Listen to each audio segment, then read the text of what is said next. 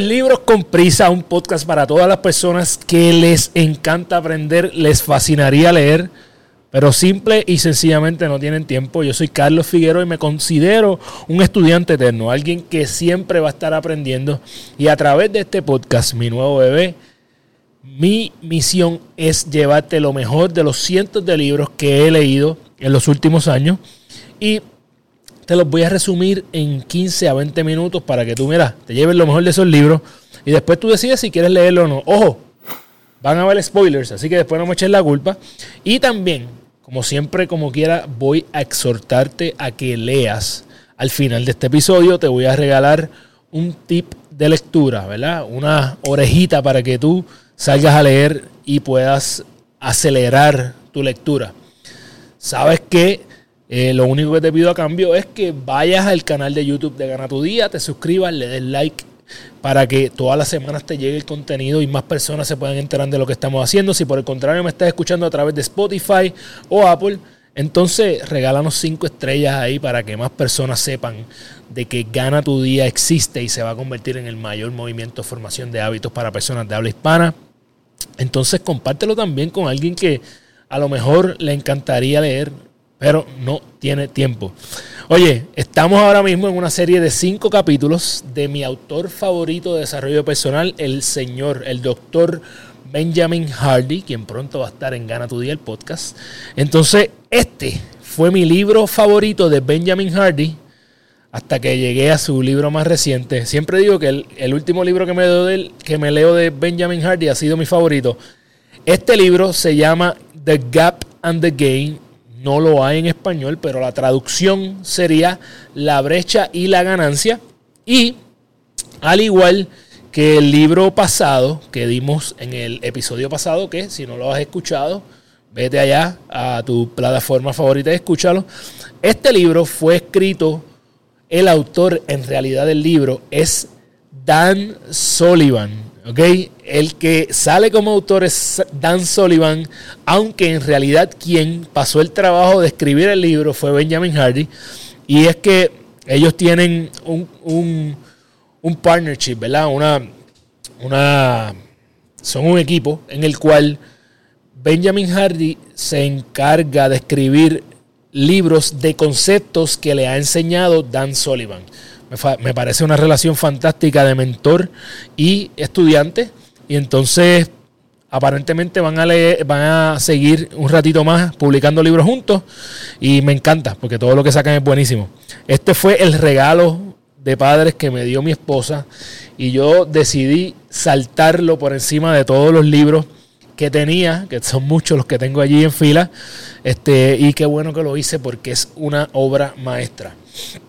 Lo primero es que yo creo que nunca había hecho tantas anotaciones en la introducción de un libro y te voy a dar algunas de ellas. Primero, solamente el 14% de los adultos en Estados Unidos es feliz.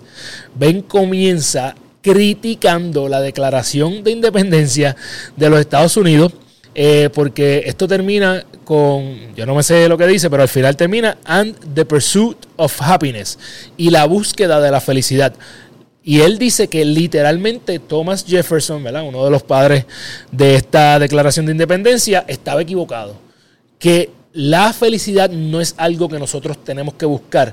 La felicidad no es en el futuro, sino que la felicidad está aquí. Si estás buscando la felicidad externamente, quiere decir que estás desconectado o desconectada internamente. Una de las cosas que aprendí bien temprano de este libro es que debes dejar de medirte contra tu ideal. En lugar de medirte contra tu ideal, tú comienzas a medirte contra el lugar de donde vienes. Por ejemplo, Carlos Figueroa quiere impactar la vida de 100.000 personas. Si yo me mido al día de hoy, y vamos a decir que son los suscriptores en YouTube. Si yo mido la cantidad de suscriptores en YouTube que yo tengo hoy versus 100 mil, es mucho menos ahora. Si yo mido la cantidad de suscriptores que yo tengo hoy versus en enero de este año cuando yo grabé en el 2022, es como cinco veces más. Entonces, ¿qué me causa más emoción? ¿Medirme contra todo lo que me falta o medirme contra el gran progreso que tengo este año? Entonces, siempre que tú midas tu progreso contra tu ideal, vas a estar en la brecha, vas a estar en pérdida, no vas a estar en ganancia. Y algo que no se puede quedar es que hay demasiada gente con mucha experiencia y poco aprendizaje. Voy a repetir eso una vez. Hay mucha gente con demasiada experiencia, muchos años o mucho tiempo haciendo algo, pero que no han aprendido suficiente. Y la regla que él te da es bien simple. Si yo fallo más que tú, tengo las de ganar a largo plazo. ¿Por qué? Porque para seguir fallando hay que seguir jugando. Eh, de verdad que este libro está a otro nivel. Ven, al, ven habla de algo que para mí ha sido muy importante y en este año si tú me has escuchado eh, ya sea en el podcast o en cualquiera de las charlas que he dado, probablemente has escuchado este término, lo utilizo mucho y es adaptación hedónica. Esta es la tendencia de nosotros los humanos a adaptarnos a cualquier cosa que la vida nos tira. Eso es parte de nuestra sobrevivencia como especie, ¿verdad? Entonces, ¿por qué es tan importante esta adaptación hedónica? Porque no importa cuán grande sea aquello que tú aquello que tú alcanzas, aquel logro que tú llegas, eventualmente va a llegar el punto que eso va a ser tu nuevo normal. Y entonces, por eso si tú trabajas para ser feliz buscando cosas externas, eventualmente esas cosas externas se van a convertir en algo normal y te vas a montar como si fueran un treadmill. Vas a estar corriendo y corriendo y corriendo, pero no vas a llegar a ningún lado. Un ejemplo que yo utilizo para explicar esto de Hedonic Treadmill es que si tú me conoces sabes que soy fanático de los Mustang y tuve uno. El primer momento donde yo me monté en ese vehículo yo para mí, este, ¿verdad? Era mágico, era inolvidable, era, yo no me quería bajar de ese carro, no dejaba que nadie se montara con, con maones que tuvieran botones porque me iban a apoyar los asientos. Ya al año de tener el carro, yo salía del gimnasio y le pegaba las nalgas sudadas al asiento del carro. Entonces, lo que significa eso no fue que me puse más como mierda ni nada por el estilo. Significa que me adapté, que mi carro cuando lo compré era algo nuevo y eventualmente se convirtió en un carro más para mí. Y eso nos pasa con todo. Es parte de nuestra eh, sobrevivencia, supervivencia como especie. Así que es bien importante que no te vayas en el viaje de buscar y buscar y buscar porque siempre te vas a adaptar a eso. Ben y Dan hablan sobre la diferencia entre querer algo y necesitar algo. Son dos cosas bien distintas. No hay nada de malo en querer. Eso es lo primero. No hay nada de malo en querer algo. Tú tienes que dejar de explicar. Cuando tú quieres algo es porque tú lo quieres. Pero sí lo que es, es lo que podría ser un problema es que entiendas que necesitas algo para ser feliz. Que necesitas, cuando necesitas algo, que no puedes vivir sin eso, ahí es que estás en la brecha. Entonces, si no si, si tú quieres algo, pues no pasa nada, porque sabes que aunque no lo tengas, puedes ser eh, completo y, pleno sin esa cosa. Por ejemplo, yo quiero impactar la vida de 100 mil personas. No necesito impactarla, yo quiero impactar la vida de 100 mil personas. Pero si yo no lo logro, yo sé que aún así yo soy pleno y yo puedo ser feliz hoy con cinco personas, tres personas, las que vean este episodio, no importa.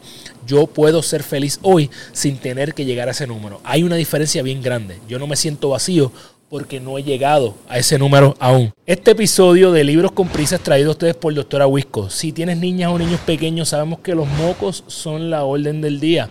Mira, en lugar de meterte a oficinas de pediatra, esperar por mucho tiempo, sabemos que tiempo es algo que no tienes, haz una cita por telemedicina con doctora Wisco. Lo único que tienes que hacer es ir a Instagram, arroba DRA Wisco. Ahí tienes el link para crear tu cita y en poco tiempo vas a tener lo que necesitas para que tus peques se pongan de show. Él habla de una diferencia grande entre, entre pasión obsesiva y pasión armoniosa. Cuando tu pasión es obsesiva, se va a convertir en algo enfermizo y vas a dejar de disfrutar el proceso. nunca puedes dejar de disfrutar el proceso. El proceso es lo bonito de esto. Cuando tu pasión es armoniosa, está motivada por algo dentro de ti, no por algo externo, no por, algo que quieres lograr. Entonces la forma en que tú sabes si es armoniosa o si es obsesiva o una de ellas es porque si es armoniosa probablemente le hace bien a otras áreas de tu vida. En este capítulo, él habla de mi palabra favorita, que es grit, que dicho sea de paso, eventualmente el libro Grit lo vamos a traer aquí porque es uno de mis pilares de mi vida. Y él menciona Grit, ¿verdad? Grit no es otra cosa que la donde convergen la pasión y la perseverancia, ¿verdad? Y él dice que si tú tienes grit, es pasión armoniosa, es esa pasión de largo plazo, es algo que tú estás buscando hacer por mucho tiempo, no es algo que estás buscando hacer hoy o rápido o que necesitas ahora, ¿verdad? Y esa es una diferencia bien grande. Créeme, yo estoy en el juego a largo plazo con todo lo que gana tu día, así que las personas que piensan que yo voy a dejar de tener grit con este movimiento, que se sienten a esperar. Eh, en adición a esto, la próxima parte del libro ha sido una de mis favoritas y es que te dice cómo medir tus ganancias diariamente.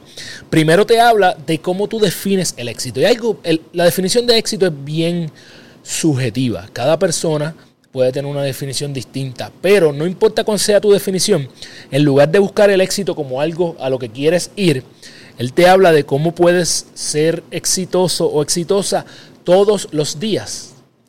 Obviamente eso es lo mismo que ganar tu día. Yo busqué más o menos como 10 puntos que me hacen a mí exitosos, exitosos diariamente. Entre ellos, si yo trabajo con mi longevidad, con mi salud, yo estoy siendo exitoso hoy.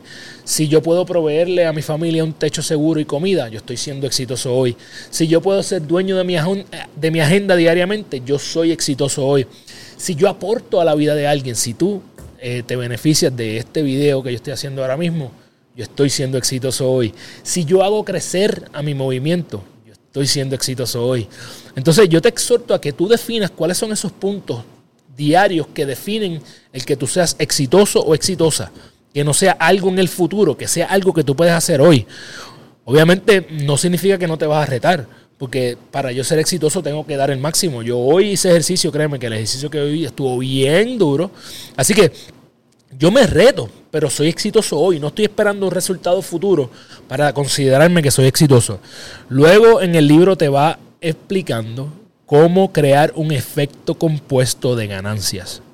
Si tú coleccionas victorias, serás una persona que encuentra más victorias. Si coleccionas ganancias, vas a encontrar más ganancias. Las personas optimistas viven hasta 10 años más que las personas que no lo son. Por eso es que yo soy tan optimista, tengo que durar 120 años, así que yo te exhorto a que busques lo bueno, busques lo positivo, busques el optimismo, el que va a haber algo mejor que lo que tenemos ahora. Eso, solamente, con solamente hacer eso, te podría estar dando hasta 10 años más de vida. Yo no sé si tú los quieres, pero yo los quiero, los mayor, la mayor cantidad de años posible. Busca a gente a tu alrededor que se conviertan en tu filtro. Que cuando tú estés en la pérdida, en la brecha, que cuando tú estés quejándote de cosas, te digan, hey, hey, hey, sal de ahí, vente para la ganancia. Búscate a personas que te hagan ese filtro. Yo tengo personas que no me permiten estarme quejando, así que búscate quiénes son esas personas. Y las experiencias siempre van a ser lo que tú quieras hacer de ellas. Siempre pueden tener algo positivo, siempre pueden enseñarte algo. Y haz este ejercicio. Busca cuáles han sido tus mayores logros en los pasados 90 días. Muchas veces logramos tanto y tanto. Y no nos detenemos a disfrutar eso que logramos. No nos detenemos a celebrar eso. Y no es que te quedes en la celebración, pero cuenta tus victorias. Si tú has estado en cualquiera de mis talleres, tú sabes que yo tengo algo que se llama la libretita fea. Yo tengo una libretita en la cual yo colecciono victorias y mensualmente yo me tomo un día, una buena copita de vino, lo que sea que a ti te gusta, puede ser un café, y yo voy a revivir esas victorias. Y esas ganancias me obligan a seguir buscando más y más ganancias en mi vida, más victorias, más cosas buenas por las cuales celebrar. Así que haz lo mismo con tu vida, tú tienes muchísimas, te lo garantizo. Este libro te recalca cómo es que tú conviertes esas victorias en un hábito. Nosotros como especie hemos evolucionado para ver lo malo. Eh, ¿Por qué? Porque hace unos miles de años atrás nuestros antepasados tenían que estar pendientes para poder sobrevivir, porque si no venía un depredador y se los comían. Entonces, eh, nosotros, nuestra naturaleza es buscar lo malo, es buscar, es para defendernos, para protegernos, ¿verdad?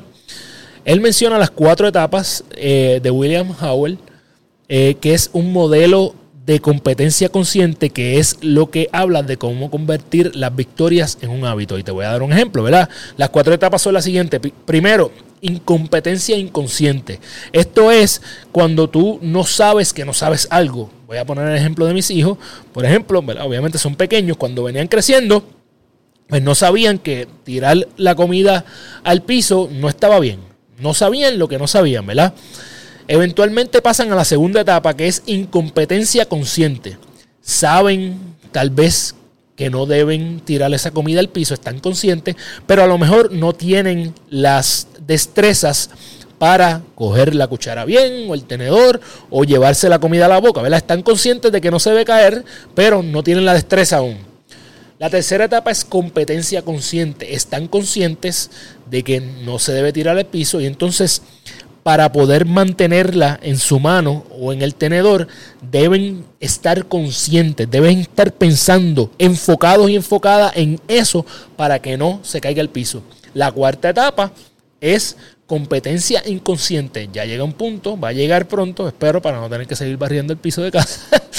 que ellos no van a tener que pensar y se van a llevar la cuchara a la boca con la comida y no van a tener que pensarlo, va a ser inconsciente y van a tener la competencia. Lo mismo te sucede a ti, te sucedió cuando empezaste a, guiar bicicleta, te sucedió cuando comenzaste a manejar tu carro por primera vez y te va a seguir pasando con todas las cosas de tu vida. Al principio cuando yo hacía esto tenía que poner demasiado enfoque, ya me sale un poco más natural, ¿verdad? Ya estamos eh, cayendo en tiempo. Así que es lo mismo con cualquier cosa, esas son las mismas etapas para eh, crear un hábito y esa es la forma en que tú vas a crear un hábito con tus ganancias. Entonces, asegúrate de empezar a crear ese hábito.